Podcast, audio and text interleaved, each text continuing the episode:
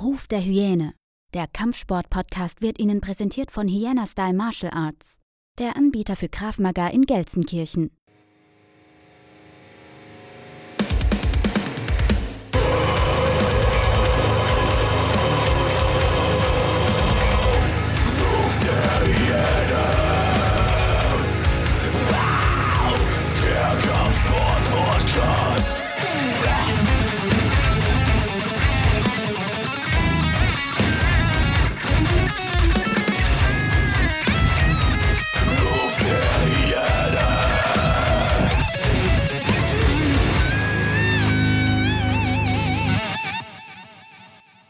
Herzlich willkommen zurück zu einer weiteren Folge Ruf der Hyäne, der Kampfsport-Podcast. Und wir befinden uns nun mit dieser Folge in der zehnten Staffel.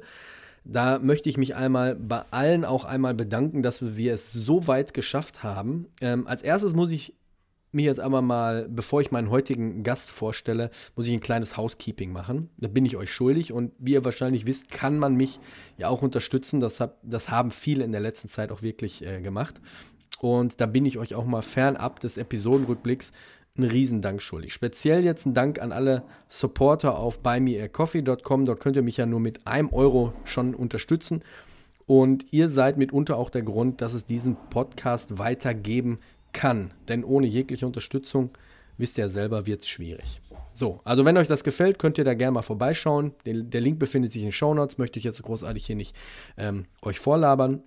Ähm, und vor einigen Wochen kamen ein paar Sonderspenden um die Ecke und da bedanke ich mich jetzt speziell mal bei Stefan, Armain, Erik und Andy. Vielen Dank für euren Support, vielen Dank für eure Kaffeespenden. Und in der heutigen Folge, wie ihr es lesen könnt, es geht um Bujinkan. Einige kennen es wohl auch als Ninjutsu, die Kampftechniken der Ninjas. Und es war mir, ja, ich wollte immer eines Tages mal mit einem Experten über diese Art der Kampfkunst in diesem Podcast gerne reden.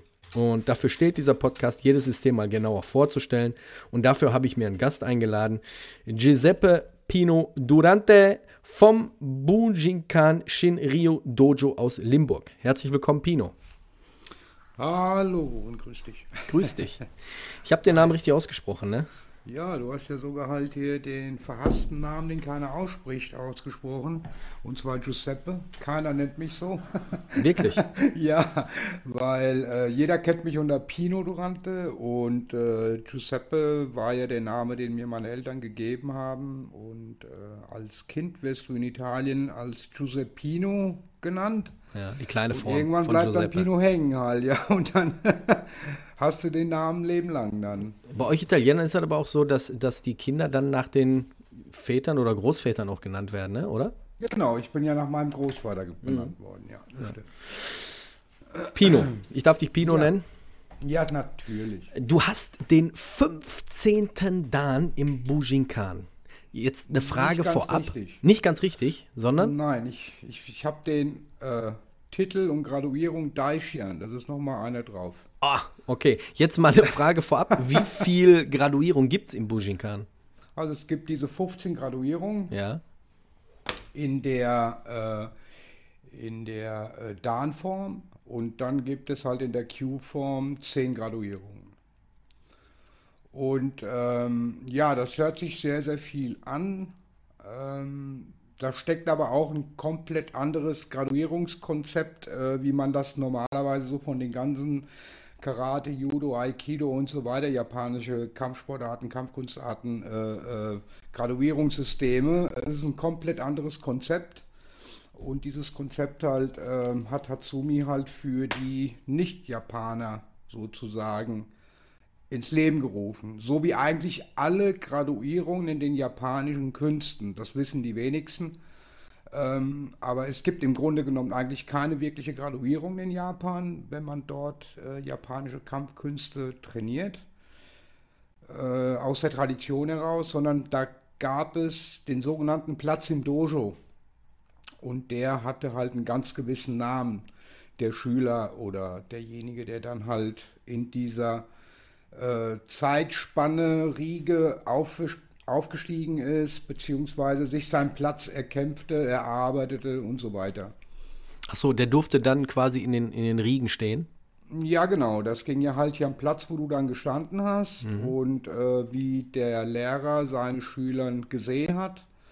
Ne? Wer waren denn jetzt so die Yudanjas? Wer waren jetzt die Senpais und lauter so Sachen? Mhm.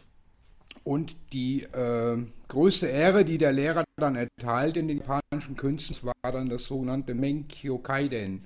Das war die Erlaubnis, dann diese Schule in, eigen, also in eigener Regie dann halt unterrichten zu dürfen. Mhm. Ihr also merkt es gab nicht wirklich Graduierung in dem Sinne, so wie wir das heute kennen. Ja, ja, es wurde dann halt so ein bisschen den Europäern angepasst. Glaube, weil die genau, Europäer richtig. da sehr viel Wert drauf legen, oder? Genau, die Europäer, die Amerikaner und alles, was jetzt, sage ich jetzt mal, nicht japanisch ist oder so. Ja. Ihr merkt, die jetzt gerade zuhören, hier ist jemand, der kennt sich wirklich damit aus, gerade auch äh, mit dem Titel und mit der Historie. Kannst du ein bisschen erzählen, wie du zum Bujinkan gekommen bist und vor allem zur Geschichte vom Bujinkan? Weil die meisten kennen es als Ninjutsu, ähm, die, die, die Kunst der Ninjas. Ähm, es ist ja, korrigiere mich, wenn ich jetzt falsch bin, Ninjas waren ja so, Ass äh, Assassine, halt quasi Auftragsmörder, um Leute aus dem Weg zu schaffen. Oder liege ich da komplett falsch? Also das ist das, was, was ich irgendwie irgendwo aufgeschnappt habe. Also in der Historie, in der Geschichte, zumindest mal in der Geschichte halt, ähm, wie sie erzählt wurde. Ne, das ist ja wieder eine komplett andere Sache, wie die Geschichte tatsächlich war. Wer hat sie erzählt? ja, okay, ja. Und äh, das ist ja wirklich so, das ist ja wirklich so, dass es eine, eine Zeitära gab, wo diese Ninja-Familien, diese Clans sozusagen, ähm, entweder halt missbraucht wurden von den Daimyos, also von den Fürsten von den jeweiligen Regionen, die es damals gab, bevor Japan vereinigt worden ist von Ieyasu Tokugawa ähm, ist es tatsächlich so, dass sie entweder missbraucht wurden, als Assassine zu fungieren, weil sie gewisse Fähigkeiten und eine gewisse Methodik äh, hatten im Kampf, äh, in der Denkweise, da werden wir später bestimmt auch nochmal drüber sprechen. Und ähm, die haben sich aber natürlich auch angebiedert, um, sage ich jetzt mal, also in einer gewissen Zeitepoche, ne? das war nicht immer so. Äh, um auch Politik mitzugestalten und mit zu beeinflussen. Ja. Also Ninjas kann man jetzt quasi so sagen, waren irgendwelche Clans, die sich so durch quer Japan gezogen haben? Genau. Die, oder waren die nur in einer speziellen Region? Nein, es gab einige Regionen, die Ninjas hatten. Mhm. Heute ist leider dieses Wissen ähm, ja vielerseits äh, auch verloren gegangen. Aber so die bekanntesten, die wir so kennen, das sind so die äh, die Ninjas aus der Iga-Region und die Ninjas aus der Koga-Region Japans. Ne? Das waren so die zwei, die man heute, äh, ja, historisch gesehen belegbar äh, sehr gut kennt. Aber äh, es gab sicherlich auch noch andere Clans, vielleicht kleiner oder vielleicht sogar größer, die aber nie benannt worden sind. Weil es kann ja auch durchaus sein, dass die irgendwann mal doch existiert haben und äh, dadurch, dass sie dann vielleicht irgendwann äh, vernichtet worden sind, hat man natürlich auch die Geschichte komplett gelöscht. Mhm. Das heißt, also diese Clans haben sich, haben sich einfach, ich, ich sage jetzt in Anführungsstrichen einfach, einfach fit gehalten und einfach fernab von jeglicher Politik äh, diese Kunst gelernt und weitergelehrt. Ja, es war ja so, es war ja so, äh, dass die äh, Nicht-Samurais, sprich Kaufleute, Bauern, äh, Handwerker und so weiter, die waren eine sehr, sehr strikte äh, Lebensweise, Vorgehensweise im Leben äh, verpflichtet zu leben. Und es gab aber einige Menschen, wie schon immer auf der Welt, das erleben wir in der heutigen Zeit ja auch wieder, ohne jetzt mal politisch zu werden oder irgendein Thema jetzt ganz genau zu nennen, aber ich denke, da, da weiß jeder Bescheid, wovon ich da so ein bisschen anspielen möchte. Es ist ja wirklich so, dass die sich gesagt haben, äh, nö, da habe ich keinen Bock drauf. Und diese Menschen waren natürlich sehr gefährdet, weil wenn man das herausgefunden hat, war es ja in Japan ja wirklich so, da hat man nicht lange rumgefackelt, hinknien, Kopf ab, das war's. Da hatte jeder Samurai die Berechtigung dazu halt. Ne? Und die haben sich zusammengetan und die haben dann halt hier eigentlich den Kampfstil der Samurais gelernt, nur mit dem Unterschied, dass die jetzt sich nicht verpflichtet haben. Das heißt, die waren im Geiste, in der Denkweise, in der Handlungsweise komplett frei. Und das zieht sich ja auch in diesem System halt heute sozusagen halt in dieser, in dieser, äh, in dieser Form ja weiter. Und so haben sich dann halt hier diese Familien halt äh, äh, gegründet. Die haben dann ein sehr hartes Training absolviert. Die haben äh, alles Mögliche an Wissen in sich hineingesaugt, um sich, sage ich mal, äh, vielfältig darzustellen können einer Gesellschaft, die sie eigentlich in der Lebensweise so abgelehnt haben, weil die ja sehr rigoros reglementiert war und diese Menschen frei leben wollten. Und das waren die eigentlichen Ninjas. Das waren Menschen, die mehr tun mussten oder mehr, mehr Wissen haben mussten, um sich gegen diese äh, Samurai-Kasten, Daimyo-Kasten, äh, sich zu behaupten sozusagen. Ne? Das heißt, und die wurden dann irgendwann von den Fürsten dazu gezwungen, zum Teil, ja. ja. Könnte ich mir schon gut vorstellen, ja. Mhm. Weil die hatten ganz einfach Fähigkeiten halt, die die Samurai alleine schon von der Denkweise so gar nicht ableisten konnten. Dann bleiben wir doch mal direkt bei der Denkweise. Du hattest mhm. es gerade am Anfang angesprochen. Was, wie ist die Denkweise der Ninjas? Also der Samurai, der ist seinem Herr völlig, völlig, äh, wie sagt man denn so schön, total ergeben. Ja, wenn der sagt, hier, du nimmst dir jetzt das Leben jetzt an Ort und Stelle, dann hast du das zu tun. Du machst das auch, weil du so tickst, weil du so programmiert worden bist. Unfertig, ja. Und der Ninja, der lehnte das komplett ab. Er sagte sich ganz einfach, ich bin freier Mensch. Ich möchte so leben, wie ich das für richtig halte, ja. Ich möchte gerne die Dinge tun, die ich für richtig halte und so weiter. Äh, das ist ja so diese, diese Denkweise. Er war äh, extrem naturverbunden. Er hat sich sehr stark mit, mit, ähm, mit Thematiken befasst, sage ich mal, die äh, über das darüber hinausdenken gehen halt, ne? weil das konnte der Samurai nicht. Der, der bekam ja gesagt, wie er zu denken hatte und wie er zu funktionieren hatte. Und der Ninja ist da halt über die, äh, über die Grenzen hinausgegangen halt. Ne? Der wollte halt wissen, was gibt es denn da noch? Mhm. Ja. Jetzt bist du ja zum Bujinkan gekommen. Erklär doch mal ganz genau. kurz, wie bist du dazu gekommen? Was hat dich veranlasst, gerade das auszuwählen? Ähm, weil das ja auch, will jetzt nichts Böses sagen, aber es ist ja auch so eine Art Nischenkunst, Kampfkunst, weil ich wüsste jetzt nicht, wo ich hier in der näheren Umgebung ein Bujikan-Dojo habe. Die sind ja schon sehr rar gesät. Ne? Wie bist du dazu ja, gekommen? Es gibt schon viele. Echt? Ja, es gibt schon viele. Auch bei dir oben in der Ecke, Gelsenkirchen da hinten, Essen, Düsseldorf. Essen habe ich schon gehört. Ja. Mönchengladbach, Mahl und so weiter. Es gibt schon einige. Ach, guck an. Sind aber kleine. Ne? Es sind immer kleine Gruppierungen mhm. halt, ja. Und die werden dann halt meistens von sogenannten Shidoshis geführt. Also ein Shidoshi ist äh, Erleuchteter der Kriegskünste ab dem fünften Dan.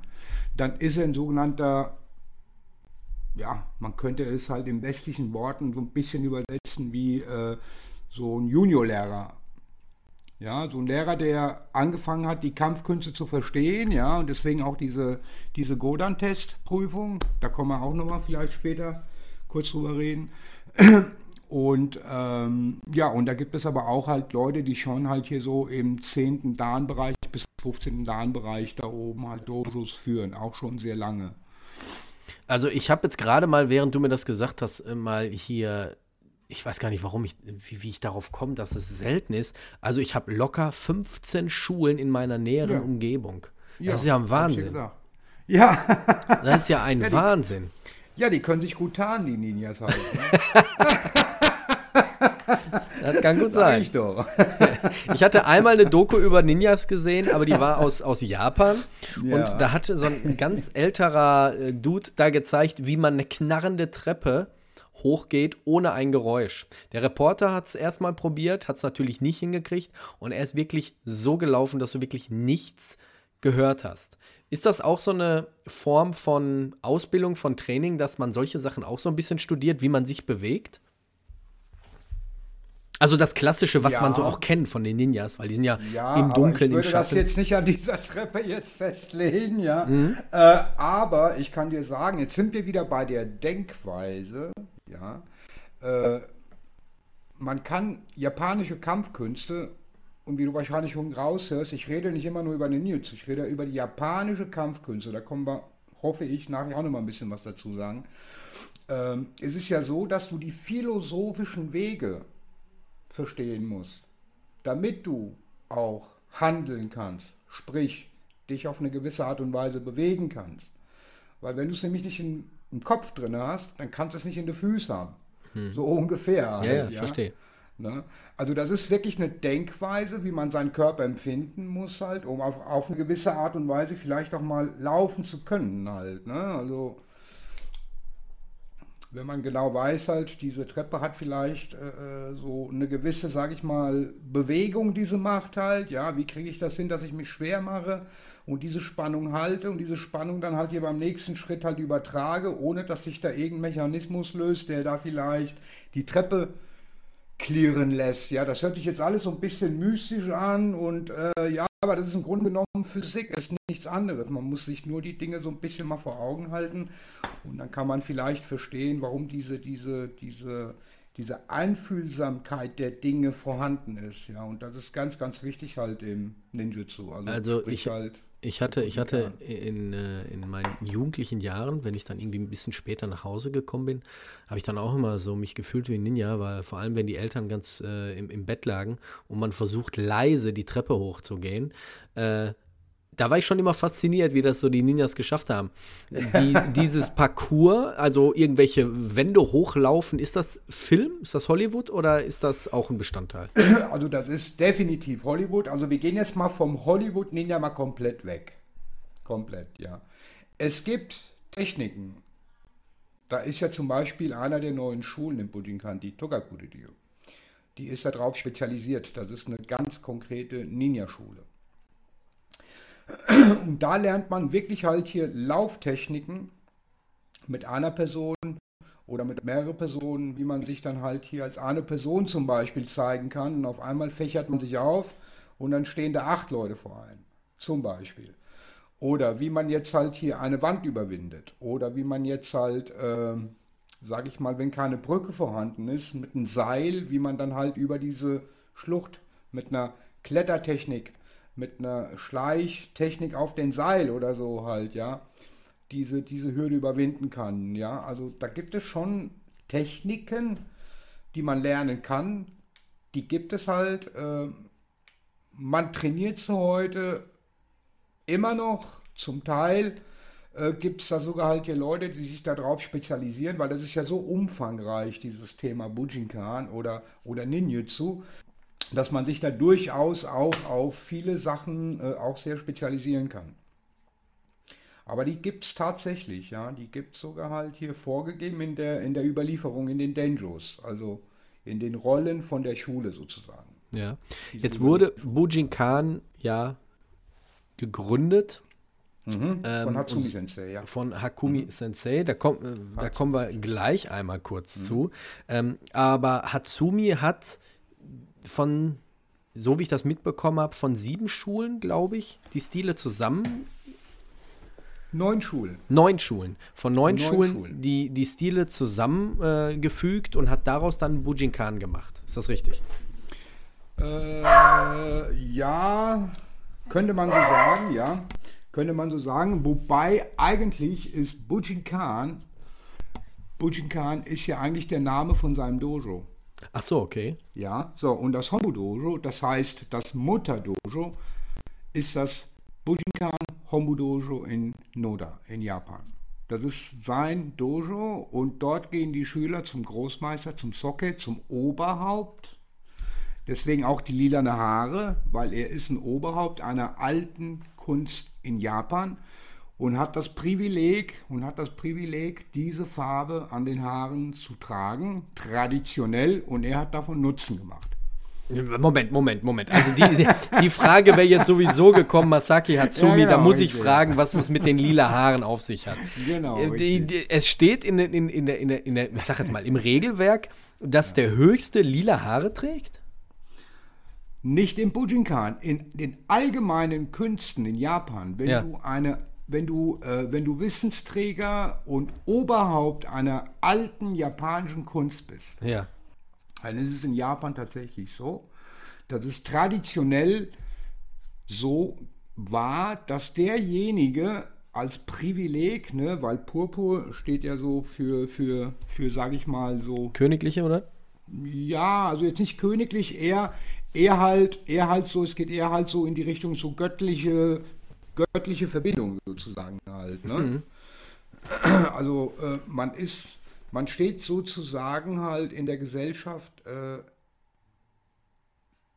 nicht über den anderen Menschen, sondern man ist sehr nahe an den an den obersten, an den obersten Göttlichkeiten, an den obersten spirituellen ähm, Obrigkeiten. Ja, so kann man sich das vorstellen halt, ja. Und dann hat man wirklich das Privileg, äh, dann diese Haarfarbe tragen zu dürfen, historisch gesehen. Und er hat davon Gebrauch gemacht, weil er ist ja der Träger halt hier von äh, sehr alten Schulen, von sehr alten Künsten. Guck an.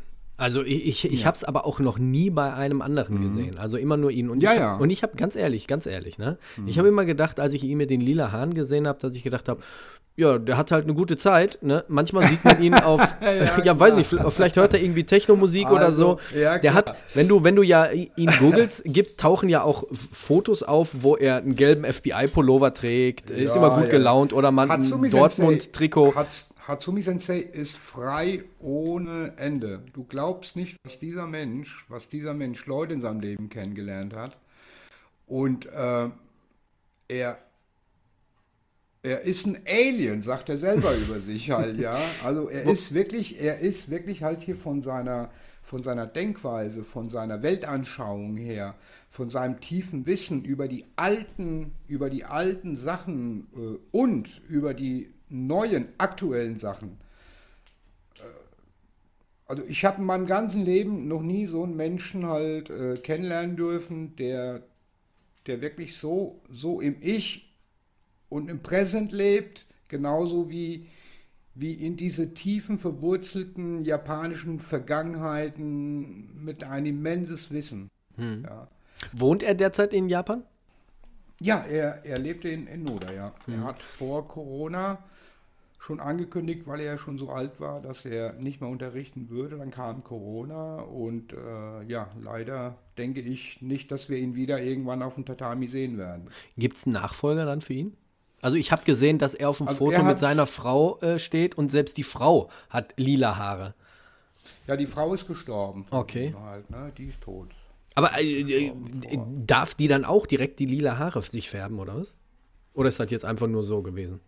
Äh, das kann ich jetzt gar nicht ehrlich gesagt beantworten, warum damals seine Frau auch diese lila Haare getragen hat. Das kann ich jetzt gar nicht sagen. Wahrscheinlich, weil, weil sie die Frau von ihm ist, könnte ich mir so denken, aber oder vielleicht war sie selber Trägerin einer sehr alten Kunst, die äh, ich jetzt vielleicht so nicht kenne oder, oder nicht weiß, ja. Es kann durchaus sein, ja. Ja, äh, also das, das plättet mich gerade, bin ich ganz ehrlich. Also ich bin wirklich ganz ehrlich, man, man hat wirklich schon viel über ihn gesehen, gehört, gelesen, aber meistens sind es Leute, die sich dann so ein bisschen lustig machen über die lila Haare und ähm, ich, ich, ich google natürlich jetzt nicht, warum trägt er lila Haare, aber das jetzt zu, zu erfahren, äh, erschließt sich wieder ein vollkommen neues Bild über ihn. Ähm, ich habe ihn jetzt nie so wahrgenommen. Ich meine, ich, ich kenne ihn nicht persönlich. Du hast ihn persönlich kennengelernt. Ich habe jetzt mit ja, äh, Bujinkan nicht so, sogar, ja. ja. Ich habe jetzt mit Bujinkan ja. nicht so viel am Hut, aber ähm, er, er scheint mir immer so ähm, ja, als, als freundlichen äh, alten, alten Mann, der ähm, seine Weisheiten so ein bisschen äh, näher bringt. Ich hatte jetzt erst so ihn so im Vergleich mit Dr. Kernspecht. Ich weiß nicht, ob das Ja, kenne guter, oh, ja. guter Vergleich ist. Ich kenne ihn jetzt auch nicht Sehr persönlich. schlechter, ehrlich gesagt. Also Ja, sehr, weil? Sehr schlechter. weil wir reden hier wirklich halt hier von Äpfel und Birnen. Also, Gut, richtig. Aber Ja. beide sind ziemlich lange dabei. Naja, äh, ich würde jetzt den Kernspecht äh, niemals zu Hatsumi Sensei jetzt vergleichen oder so. Ich meine, Hatsumi Sensei, das ist eine komplett andere Nummer. Ja. Hatsumi Sensei, das ist, äh, das ist ein Mann, der ist absolut, absolut aus der Norm. Ja, mein direkter Schüler von Takamatsu Sensei hat neun Schulen halt mit der Sockeschaft halt überliefert bekommen. Und er war äh, und ist aktuell immer noch halt hier der Oberhaupt hier einer Schule, ähm, die die Tradition und Wurzeln hat äh, äh, bis in den vergangenen Jahrhunderten und Jahrtausende halt, ja. Also das ist schon, ist schon, ist schon ein schlechter Vergleich, würde ich mal sagen. Okay, dann nehme ich den Verg- Vergleich zurück. Kernspecht hat irgendwann mal angefangen, halt hier seine, seine Wing-Zung-Geschichten da zu machen, hat da vielleicht auch so seine Eindrücke, seine persönliche Dinger da reingebracht und äh, hat daraus halt hier einen sehr, sehr lukrativen und sehr gut funktionierenden System erschaffen.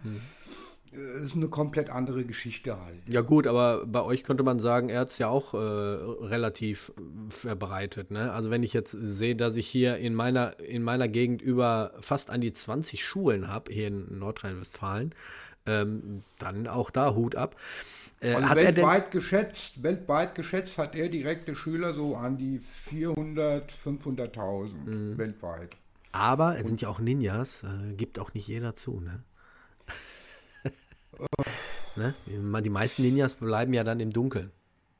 Ich sage mal so halt, äh, man hat ein komplett falsches Bild, was ist ein Ninja, ne? Weißt du überhaupt, was das Wort heißt? Nee, Ninja? erklär, erklär mich mal auf. Klär mich Der mal sich auf. tarnende, der, der sich in der Verborgenheit bewegt, ne? Okay. Das, das, das ist im Grunde genommen halt hier der, der nicht vorhanden ist. Ne? Es gibt ja viele äh, Interpretationen, was das Wort Ninja sozusagen halt offen lässt halt, ja. Ein anderes Wort ist ja Shinobino. Shinobino ist äh, auch äh, das äh, etwas ältere Wort, wie man die Ninjas genannt hat. Ne?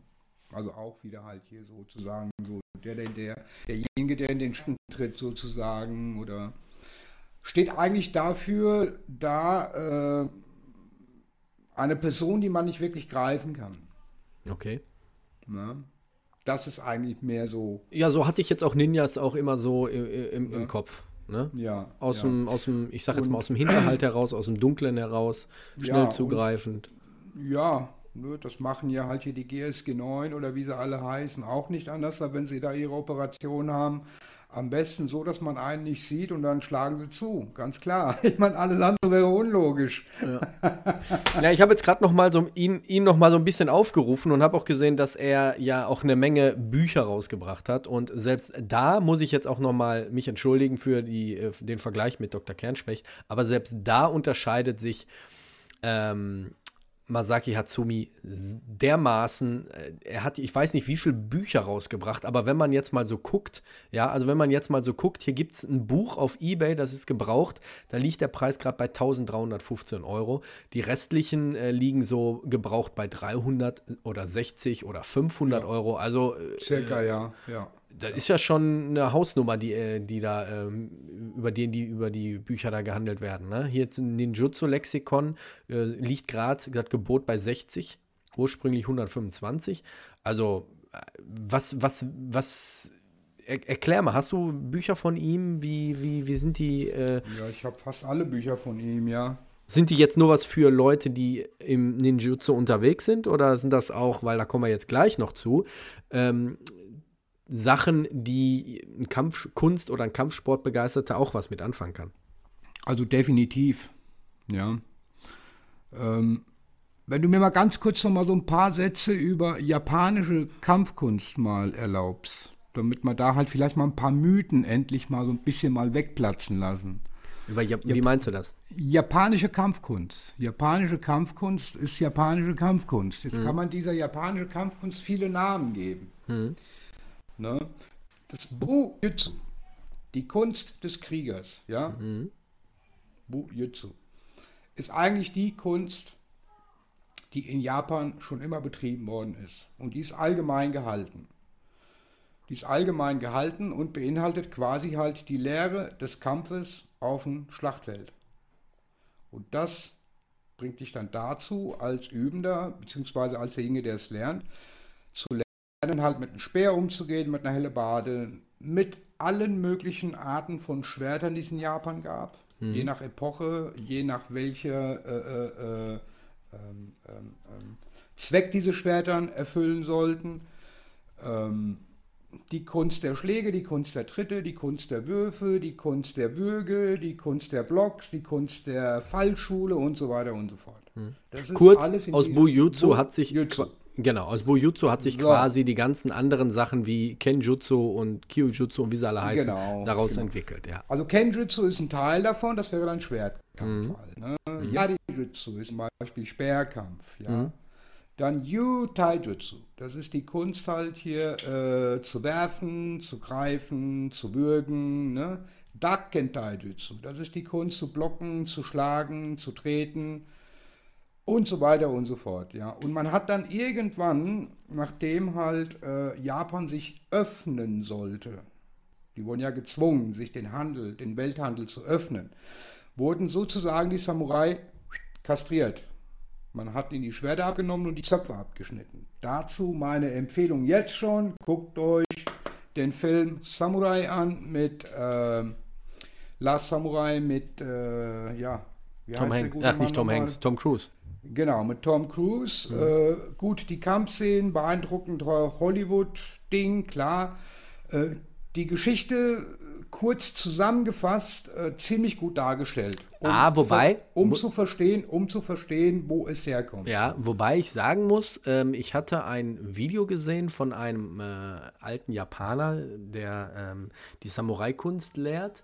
Und der hat sich dieses Video oder diese Kampfszenen angeguckt und hat gesagt, dass er für, für einen Schauspieler äh, ganz gut die Bewegung eines Samurai nachgemacht hat. Also auch die, ja, die Stände und so, Frage. die waren ja, ja, schon klar, ganz klar. gut, ne? Also ist ein wirklich geiler Film. Ja, ja, klar. Ja klar, ich sagte nur halt hier, äh, weil es ist ja schon sehr spektakulär. Ja, ja, und, klar, und, ich verstehe. Äh, es ist tipptopp, ja, ich, äh, ich liebe diesen Film, mhm. ja. Nur wenn ich dann wieder sachlich halt an dem Kampf äh, oder, oder, oder Kampftechniken dran gehe oder so, dann sage ich dann halt hier, das ist Hollywood, okay? Ja, gut. Äh, ja, alles gut. Das ist nicht die Realität. Die sieht komplett anders aus. Aber was ich damit sagen wollte, ist halt, ja, nachdem diese Samurais entmachtet worden sind, hat man Japan, ich glaube, wenn es mich nicht ganz täuscht, ich glaube 40 oder 60 Jahre, war es strikt verboten, japanische Kampfkunst auszuüben an die Bevölkerung. Komplett.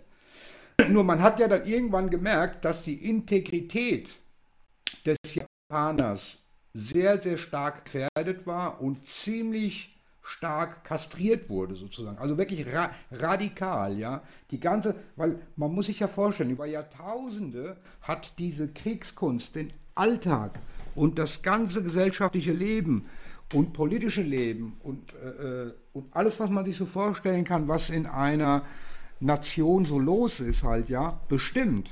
Und das war weg. Also hatten sie wirklich ein Riesenproblem. Also hat man gesagt, da müssen wir jetzt mal was tun. Und dann hat man sich dann irgendwann entschieden, hat gesagt, gut, okay, die entschärfte Form wird dann wieder ins Leben gerufen. Den werden wir dann halt den entsprechenden halt wieder äh, Namen geben und äh, Konzepte bei. Und dann kamen dann Leute wie zum Beispiel Kano halt mit Judo, ne, der dann halt hier den sanften Weg gewählt hat und hat nur das gemacht, hat aber jetzt die Waffen weggelassen, hat die Schläge und Tritte weggelassen, ja, Karate-Do und äh, Yaido, äh, Jiu-Jitsu, wobei man auch hier wieder ein bisschen unterscheiden muss, Do der Weg, Jitsu die Kunst. Hm. Ne? Das heißt, der eine mehr philosophischer Weg, der andere mehr den äh, sportlichen Aspekt, sage ich mal, also mehr den, den, den Kontaktaspekt, den sportlichen Aspekt. Aber es wurde sozusagen dann halt hier äh, ja, getrennt, katalogisiert, es wurde eine, eine, eine Sportform gefordert, äh, eine, eine, einen, einen philosophischen Weg über die Bewegung, wie Aikido halt, ja. zum Beispiel halt, ja, den, den, den harmonischen Weg sozusagen. Ähm, ja, so hat sich das Ganze dann halt hier äh, nach dieser Zeit dann entwickelt. Ja. Aber wenn wir von japanischen Kampfkünste reden, die sogenannten Koryus, die alten Schulen, dann reden wir von Kriegskunst, dann reden wir von Bojitsu. Und, und Bujinkan besteht aus sechs Samurai-Schulen und drei Ninja-Schulen. Okay. Alte Schulen, Koryus. Diese neun Schulen. Neun Schulen, ja. ja. Und jetzt unterrichtet ihr ja oder ihr trainiert nicht nur den Nahkampf und auch nicht nur mit Waffen, sondern ihr habt auch mit Medizin zu tun. Das musst du mir jetzt mal genauer erklären. Das werde ich mal versuchen. okay. Das Amatsu Tatara Hichibuku, das ist sozusagen ähm, ein Teil von diesem Gesamten, was ich eben gerade so ein bisschen mal zusammengefasst habe. Und da gehört natürlich auch hier die sogenannte Heilkunst halt, ja. Und diese Heilkunst halt, die hat Hatsumi Sensei tatsächlich an einigen seiner Schülern weitergegeben, die schon halt mit Heilkunst zu tun hatten. Also sprich, die entweder Heilpraktiker waren oder, äh, oder Physiotherapeuten, Osteopathen, ganz viele und so weiter. Und das ist sozusagen auch wieder so eine, so eine, äh, so eine Denkweise, so eine Herangehenweise an therapeutischen Maßnahmen, die ganz bestimmt äh, für diese Leute, sage ich mal, so zusammengefasst wurde. Aus dem alten Wissen, da fließt auch sicherlich auch Shiatsu mit rein, ja. Da fließen viele, viele Elemente aus der traditionellen chinesischen Medizin rein und lauter solche, lauter solche Dinge. Und äh, es, es lehrt oder es erklärt auch eine Lebensweise, wie man sich zum Beispiel halt ernährt, wie man sich wirklich gesund ernährt, äh, äh wenn man zum Beispiel Beschwerden mit Magen oder Darm hat wie man sich ernährt, was da am besten zu tun ist, wie man auch Übungen macht, körperliche Übungen macht und lauter solche Dinge. Aber ich bin da jetzt äh, nicht so im Thema drin, weil äh, man, ich bin ja erst demnächst zarte 52 und äh, habe noch ein bisschen Zeit noch zu lernen, weil diese Kunst ist so umfangreich und wenn man da in jeder Kunst, diese beinhaltet, in die Tiefe gehen will, naja, dann denke ich halt, hier reicht vielleicht ein Leben gerade mal so aus. Hm. Ja, was heißt diese Kunst? Ähm, soweit ich ja. mich informiert über ihn hatte, ist, war, dass er damals auch Osteopathie gelehrt, genau, gelernt hat im, in genau. Japan. Wird das diese Art weitergegeben oder äh, die, die, die Art, ähm, wie man mit seinem Körper umgeht? Wie, was muss ich mir jetzt genau vorstellen? Was, was lehrt er?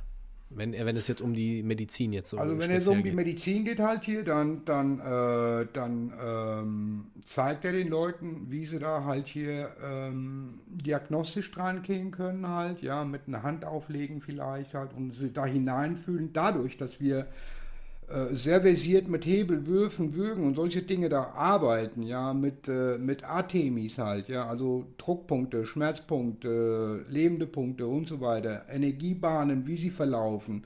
Ähm, wenn du zum Beispiel halt hier einen Hebel ansetzt, je nachdem, wie du den Körper aus der Balance kriegst, hat er weniger Energie, also wirkt der Hebel besser oder weniger.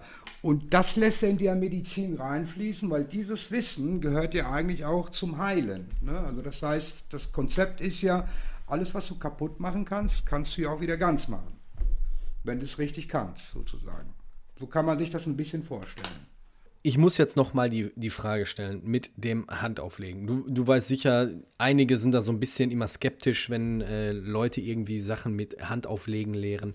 Was macht er genau? Das heißt, er legt die Hand auf und erkennt, was nicht stimmt oder äh, heilt die also Leute Hand, mit der Hand auflegen? Hand, Hand auflegen heißt jetzt nicht, äh, man legt jetzt irgendwo so die Hand auf und, und, und man äh, man denkt sich jetzt so da rein, ja, ja. Äh, sondern äh, er fühlt wirklich auf gut Deutsch das Material.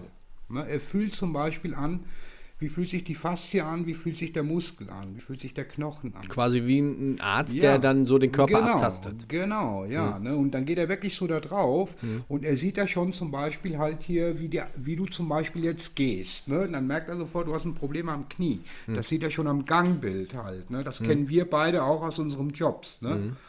Dass wir da gewisse Dinge sofort sehen halt, ja.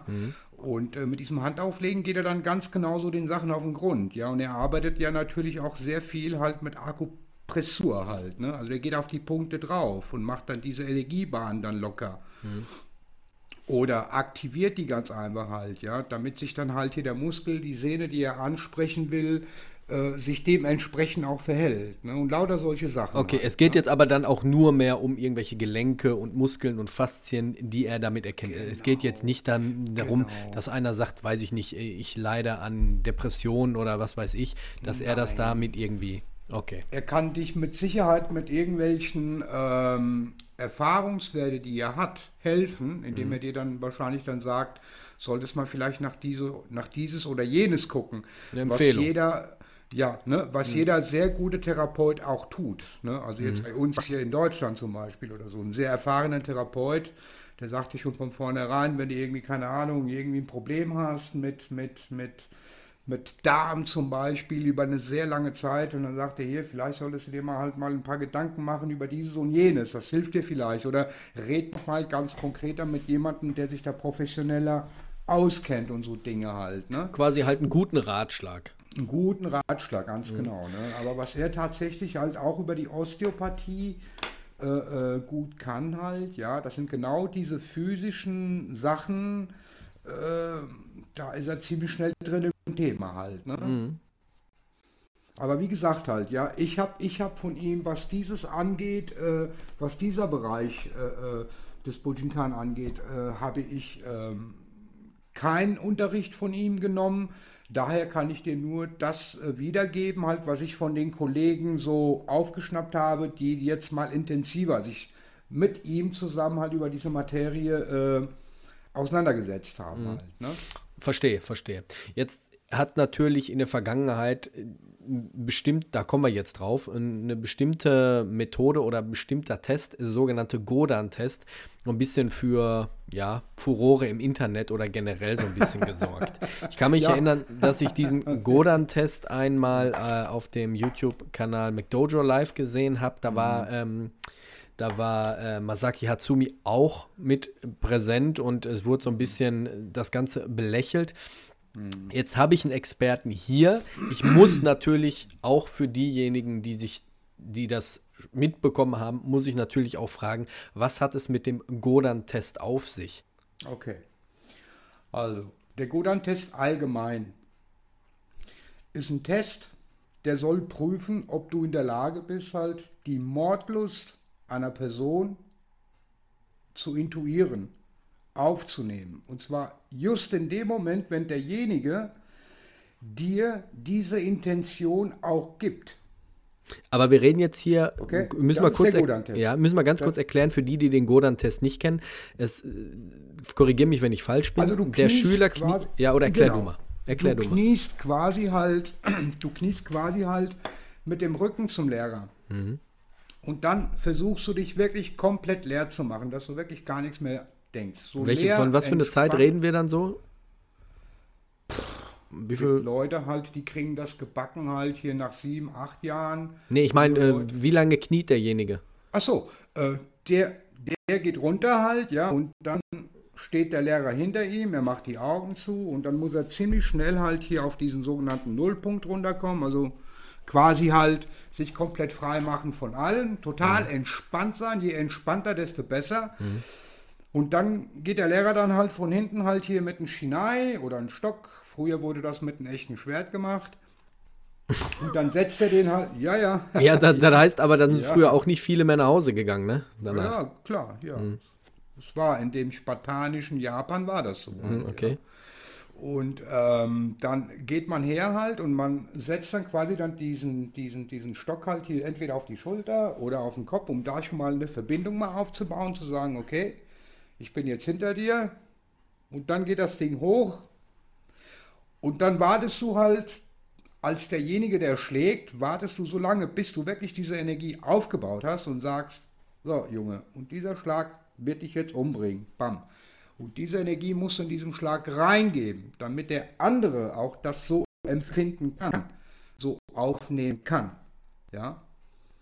Und das ist der Gudan-Test. Das ist sozusagen diese Prüfung, ob du diese Affinität hast, mittlerweile halt hier ähm, ja, Dinge, Dinge in der natürlichen Welt, wie sie wirklich ist, wahrzunehmen.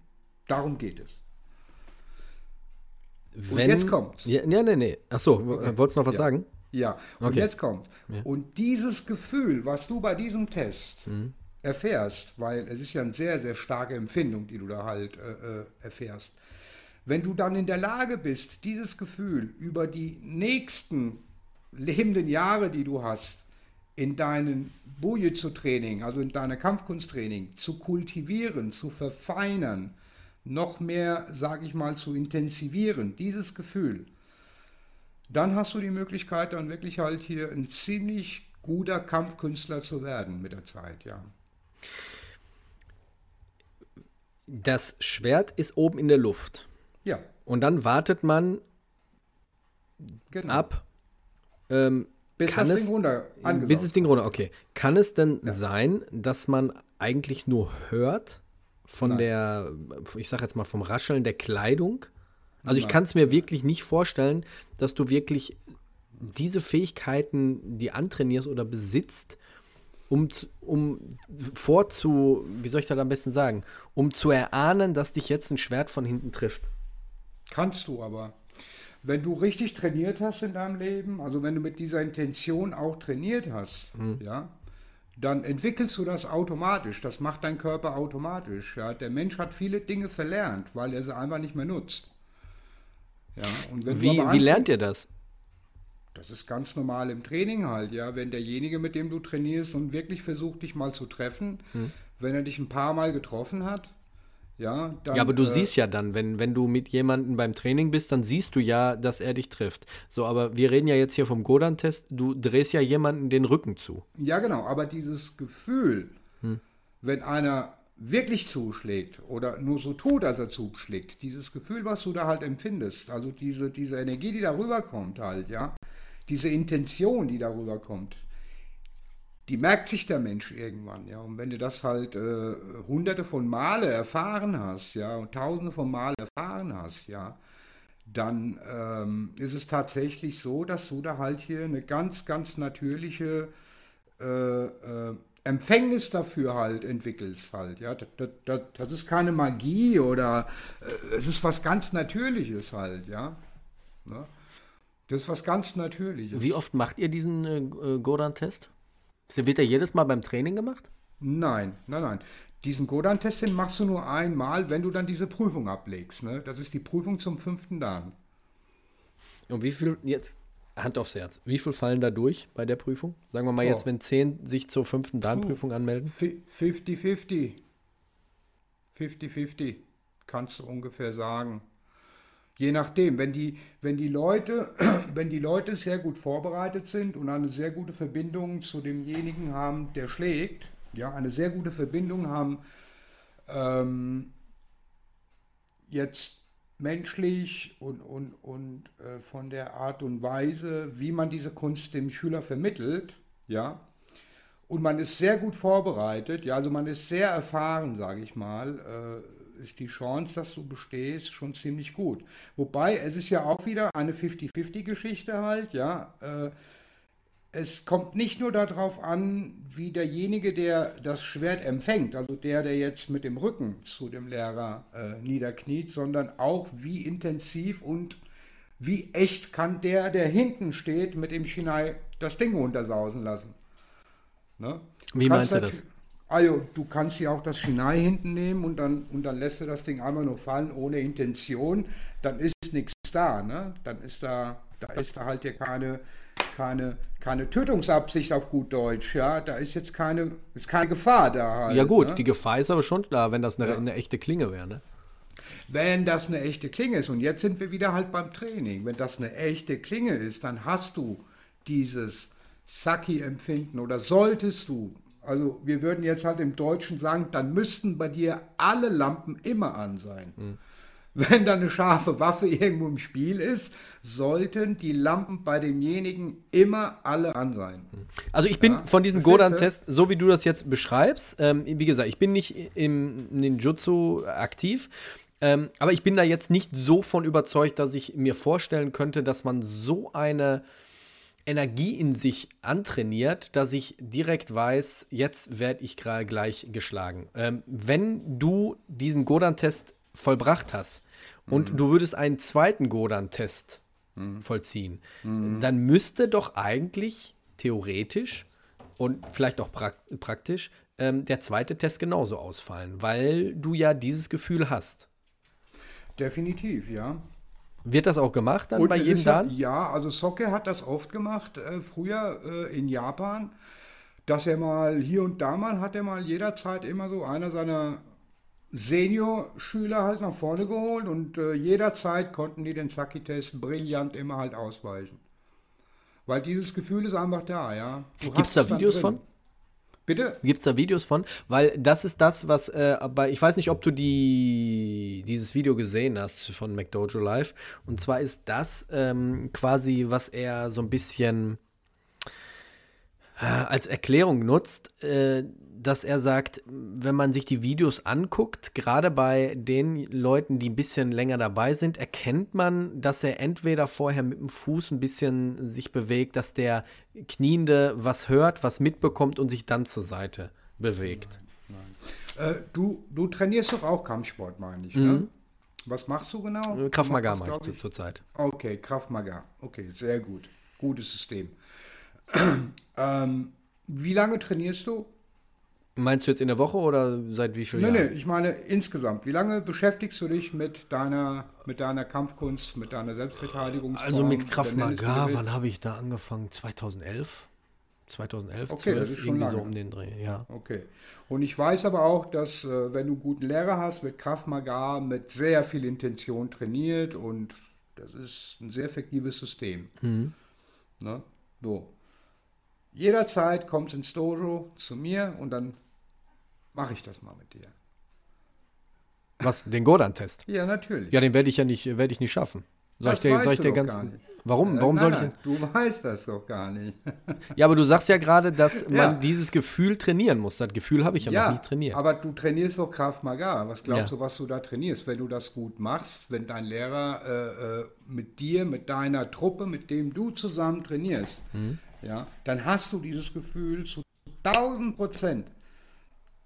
Hast es schon in dir drin. Du meinst, wenn du ich mich jetzt. Drin. Okay, du meinst, wenn ich. Die Frage ist ja, ja, hier, die, Ruben, die ja. Frage ist jetzt, bist du in der Lage, dich so runterzufahren? Dass du total gechillt da stehst und sagst, hier, wenn ich sterbe, dann sterbe ich halt, scheiß der Hund drauf. Und wenn das Ding dann runtergesaust kommt, in dem Moment sagt dann halt, sagt dann dein Herz, dein Inneres, ach nee, doch nicht und weg. Gibt es eine Erklärung, warum dieses Herz und dieses Gefühl äh, sagt, jetzt weg? Gibt es da eine Erklärung ja, von, von Ja, natürlich gibt es eine, eine ganz natürliche Erklärung. Ja, das ist ganz einfach halt. Ja, der Mensch halt, der wird alles dran tun, zu überleben. Der wird alles dran tun, zu überleben. Und wenn er das fühlt, wenn er das wenn er das mit dem Auge sieht oder wenn er das halt in seiner Aura fühlt, wenn er mhm. diese Energie einfach halt hier in irgendeiner Art auf irgendein Barthärchen von mir aus, ne, kackegal wie du es nennen willst, mhm. und er fühlt, da kommt was auf mich zu und das bedroht mein Leben, dann wird der Mensch weggehen. Das ist der Überlebenswille. Das ist dieser Trieb, den jeder von uns hat. Und bei den und bei den Kriegern, bei den Kriegern ist es tatsächlich so halt, ja, dass die für gewisse, sag ich mal, ähm, Empfindungen, ja, wenn du dich mal mit, mit Leuten unterhältst, die äh, ja, äh, richtige Kampfhandlungen hatten, äh, im Krieg zum Beispiel halt, ja, in Situationen reinkamen, wo sie ganz genau wussten, da geht es um Leben und Tod, ne, also äh, und du unterhältst dich dann halt hier dann mit Abstand von dieser Situation mit solchen Leuten. Da sagen die alle, du, wir haben es gerochen, wir haben es gespürt, wir haben es keine Ahnung, ja, wie die das dann halt dann wiedergeben. Aber die wussten halt hier, da ist eine Situation da, die ist lebensbedrohlich. Das wussten die. Ja, also das schlage ich nicht ab, dass es so solche Momente gibt. Gerade so auch als Elternteil hat man manchmal so ein Gefühl, irgendwas passiert jetzt oder ist was passiert Zum mit meinem Beispiel, Kind. ja, genau. genau Aber genau, genau, wenn das genau. wirklich jetzt der Fall wäre und die Leute sind so geübt da drin, dann wären sie ja quasi ja, unzerstörbar, oder? Nö, gar nicht. Im Gegenteil. Das sind sehr, sehr, äh, sehr, sehr ähm, menschliche Leute, also sehr normale Leute halt. Die haben ganz einfach halt diese Affinität halt äh, durch diese Kunst halt gelernt, durch die Art und Weise, wie trainiert wird, die Art und Weise, wie die philosophische äh, Aspekte übertragen werden. Da entwickelst du natürlich auch eine gewisse Lebensweise, eine gewisse Denkweise, eine gewisse Ansichtsweise. Du, du machst Erfahrungen mit Dingen halt, ähm, die du so normalerweise gar nicht mehr kennst oder gar nicht mehr weißt. Ne? Und man wird dann darauf halt so ein bisschen halt äh, sensibilisiert, sage ich jetzt mal, ja. Und äh, wenn dann dieses, dieses Stock von hinten auf deinen Kopf dann halt angerast kommt und derjenige halt gibt dir tatsächlich diese Intention da rein, dann liegt es an dir, ob du dich wirklich halt so frei machen kannst, dass du ganz einfach halt hier das intuierst, ja, das ist, das ist dann auf einmal da und, zack bist du weg, ja, oder wenn du deine Gedanken mit irgendwas beschäftigst, dann hast du keinen Platz dafür halt, ja, und dann werde ich das Ding dann auch treffen. Und das ist die eigentliche Übung, ja, wie, wie leer kannst du dich in dem Augenblick machen, wenn es um die Wurst geht, auf gut Deutsch, ja, wie, wie, wie runterfahren kannst du ja, ne? Und das ist ja auch, und das ist ja auch einer der, ähm, der erstrebenswertesten Zustände in den japanischen Kampfkünsten, ne? diesen Zustand des Mushin zu erreichen, diesen Zustand des, des äh, Eins mit allem und alles auf der Welt zu werden und gleichzeitig halt hier alles wahrzunehmen mit jeder Faser deines, deines Körpers halt, ja und gleichzeitig die Gedanken so frei zu haben, dass du. Ich weiß, was du meinst. Ne, ich, ich weiß, was du meinst. Alles richtig machst. Nur wenn man jetzt mit Leuten spricht, die wirklich im Kampf involviert sind. Mhm. Bestes Beispiel. Gehen wir jetzt mal so mhm. in, in, in, in, in Octagon beim MMA. Ich glaube nicht, mhm. dass die alle so in dem Moment frei sind vom Geist, sondern ziemlich konzentriert. Ja, aber die sind doch geschützt. Wie meinst du? Die, die, die sind doch geschützt. Ja, aber es gibt. Ich meine, die wissen vorher, dass sie in diesen Käfig reingehen. Das ja. ist der erste Schutz. Ja. Da gibt es Regeln, da ist ein Kampfrichter, da ist ja. ein Publikum. Du ja. gehst da rein, irgendwann macht es Dong, du weißt, wann es losgeht. Mhm. Und dann geht dann der Kampf los. Und dann geht es nur darum, wer hat die meiste Schnellkraft, wer hat die bessere Technik und wer hat vielleicht den, den Lucky Moment oder wie auch immer. Und dann ist das Ding beendet. Ach, du meinst, es geht um ja, die. Die, die, die wissen ganz genau, was da abläuft. Ja, aber das weiß ich doch beim Godan-Test auch. Nein, das weiß du in dem Moment nicht. Du weißt, wann er dich dahin kniest, aber du ja. weißt nicht, wann er da hinter dir mit dem Ding darunter gerast kommt. Ja gut, aber das weiß ich das jetzt im MMA-Kampf auch nicht, ob der jetzt mit, mit dem Punch kommt oder mit dem Kick oder mit dem Takedown. Ja, sag ich ja. Ich sagte ja eben gerade halt, ja. Hm. Das ist ja so das Ding halt, ja. Das ist halt ein, äh, es, ein Unterschied halt. Ne? Ah, ich merke, das ist so ein bisschen mystisch und ich denke mal, man muss da ziemlich verwurzelt sein im, im Ninjutsu, äh, dass man da so ein bisschen Gefühl für bekommt. Also für mich als Außenstehender ja, äh, ist ja, es klar. ziemlich schwierig, das jetzt so ein bisschen nachzuvollziehen. Äh, ohne Frage, ohne Frage. Ich bin mir ziemlich sicher, gerade weil du so ein erfahrener Kampfsportler bist, ja, also ein erfahrener Kampfkünstler, Kampfsportler, nenn es wie du willst, äh, ich bin mir ziemlich sicher, dass wenn du mit jemandem, der sehr erfahren ist, halt im Bujinkan, mit dem mal so ein paar Stunden mal zusammen trainierst. Hm. Einfach nur Übungen. Techniken übst, Prinzipien übst und und und. Ich bin mir ziemlich sicher, dass du da ziemlich schnell dahinter kommst, äh, worauf ich hinaus will. Ne? Hatsumi Sensei sagte ja selber mal, äh, Leute, ihr müsst irgendwann müsst ihr Dinge äh, äh zeigen, äh, Dinge vielleicht ansprechen, die ihr gar nicht unterrichten könnt. Weil das könnt ihr gar nicht. Das kann sogar ich nicht halt, ja. Man kann nur anweisen, wo der Weg ist halt, um dahin zu kommen.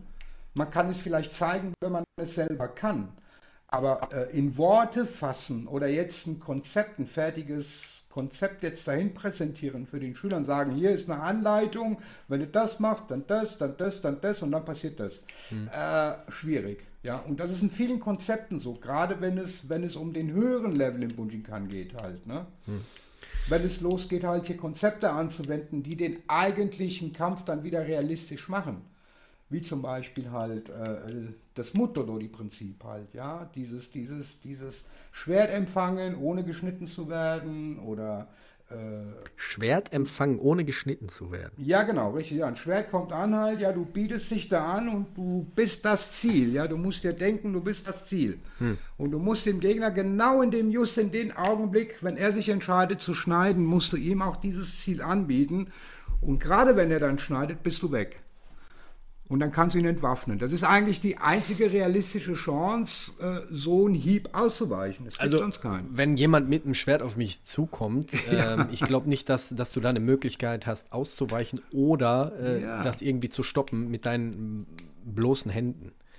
Da denke ich mal, da sind das wir Schwert an für sich nicht, aber den Gegner schon. Ja, das kannst du schon machen. Das geht. Das funktioniert, ja. Ja, äh, also wie gesagt, ähm, da sind wir, glaube ich, äh, da haben wir, glaube ich, unterschiedliche Ruben, Meinungen. überfordere ich dich gerade. Nee, äh, aber wir haben da, glaube ich, unterschiedliche Meinungen, weil. Ähm, ja, das ist ein. Hat, nein, nein, also pass auf, Ruben, wenn wir über Kampfkünste reden, dann, dann, dann spielt meine Meinung keine Rolle. Null. Da geht es um Wissen.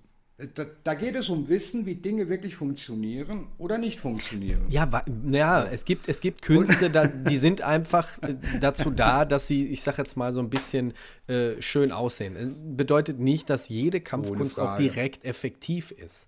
So ne? sieht's aus. So, und äh, so wie ich das jetzt mitbekommen habe, ist halt die Geschichte der Ninja aus einer, aus der Realität damals entsprungen und haben dann das Ganze so ein bisschen ähm, ja, weiter trainiert.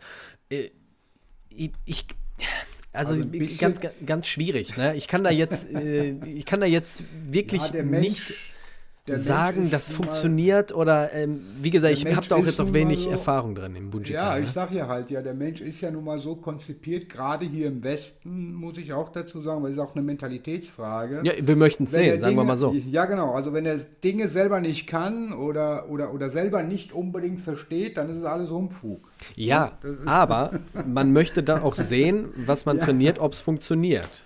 Ja, Macht ihr das im Ninjutsu? Habt ihr, habt ihr das? Ja. So wie, wie, so, wie, wie Sparring. Habt ihr das auch?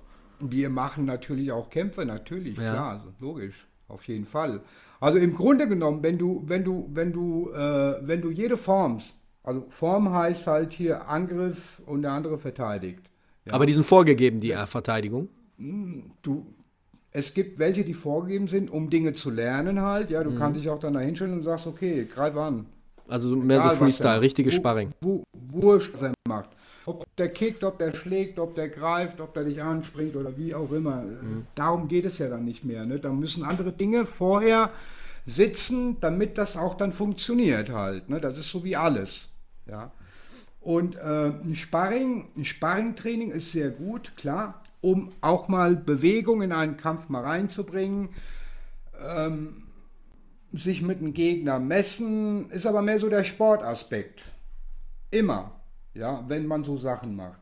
Im echten Kampf, wenn du angegriffen wirst, meistens weißt du gar nicht, wann der angreift. Du siehst ihn vielleicht sogar gar nicht. Oder Gut, aber wenn, wenn ich jetzt, steht, aber wenn oder, ich jetzt, wenn, wenn ich er jetzt vor dir steht, ja, und und äh, äh, ich rede jetzt mal so von dem Klassiker halt, ja, und und der kommt immer näher und und und und spricht dich an und irgendwann zuckt da irgendwo eine Hand, ein Bein und so und schon ist das Ding drin halt. Ja, das geht so schnell. Das geht so schnell und da kommt es dann halt auf andere Dinge drauf an, die man vorher halt schon präventiv machen muss, ganz einfach halt. Ne? Ja, verstehe ich schon. Aber ja. nach, nach dieser und wenn es mit Waffen und, und wenn es mit Waffen trainiert wird und du dieses Bewusstsein auch entwickelst dafür, der kommt da jetzt mit einer Waffe dann hast du schon mal von vornherein eine andere Einstellung, also eine, eine, komplett andere geistige und körperliche Haltung, eine komplett andere.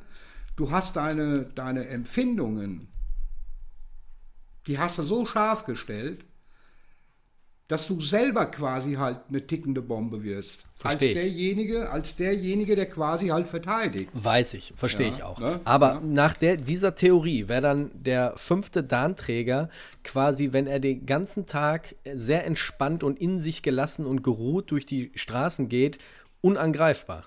Ist das richtig?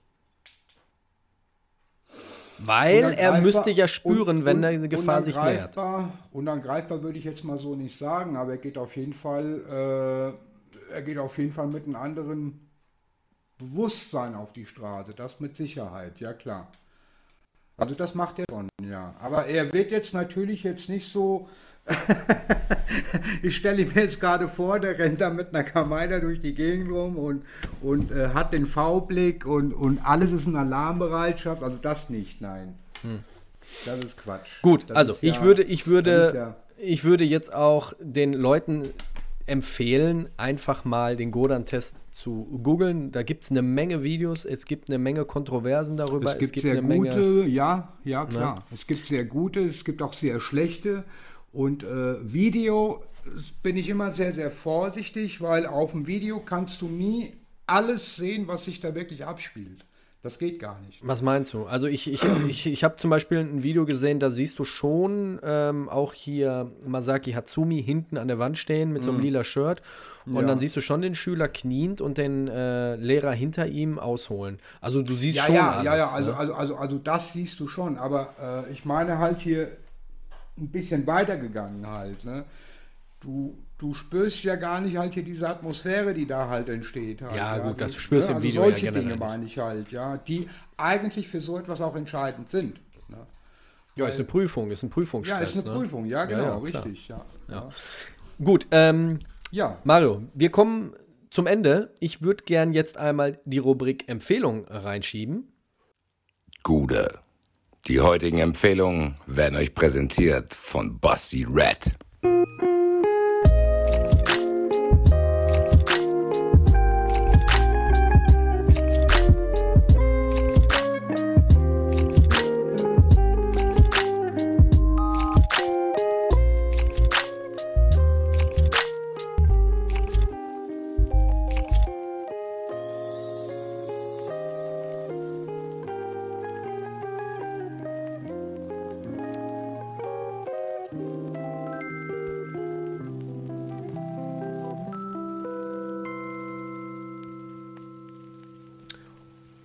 Da würde ich dich gern fragen, hast du irgendwelche Empfehlungen?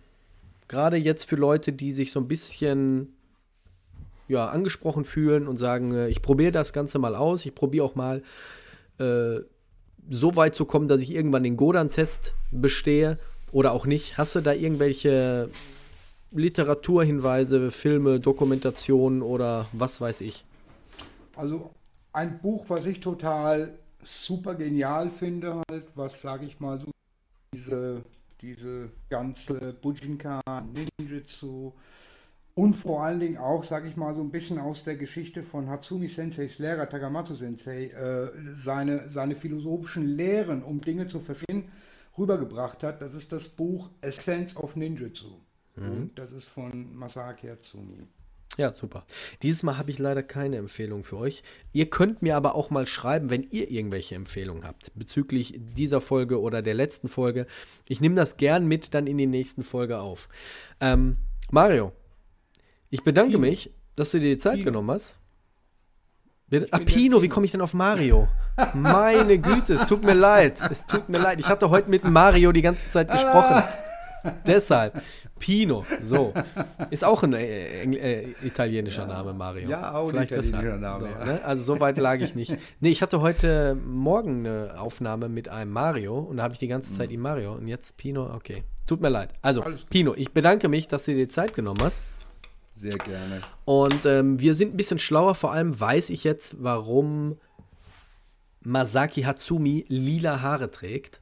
Äh, Wusste ich wirklich nicht und ich bin echt äh, ja, überrascht, dass das da so gehandhabt wird. Ne? Also danke erstmal dafür, dass du uns so ein bisschen aufgeklärt hast. Ähm, Sehr gerne. Beim Godan-Test sind wir jetzt nicht so ein bisschen einig geworden, aber ich denke mal, da, da halten wir auch alle aus. Man und, muss ihn auch äh, machen, um ihn zu verstehen. Ne? So. Ich wünsche dir noch sehr viel Erfolg mit, mit deinem Dojo und mit Danke. Bujikan und ich denke mal, wir wir bleiben in Kontakt. Gerne, ähm, absolut. Und ich wünsche allen, die jetzt eingeschaltet zugehört haben, eine gute Nacht, morgen, Mittag, Abend, je nachdem wann und wo ihr diese Folge hört. Bleibt gesund, bleibt sicher. Wir hören uns nächste Woche Sonntag zur gewohnten Zeit wieder. Bis dahin, ciao.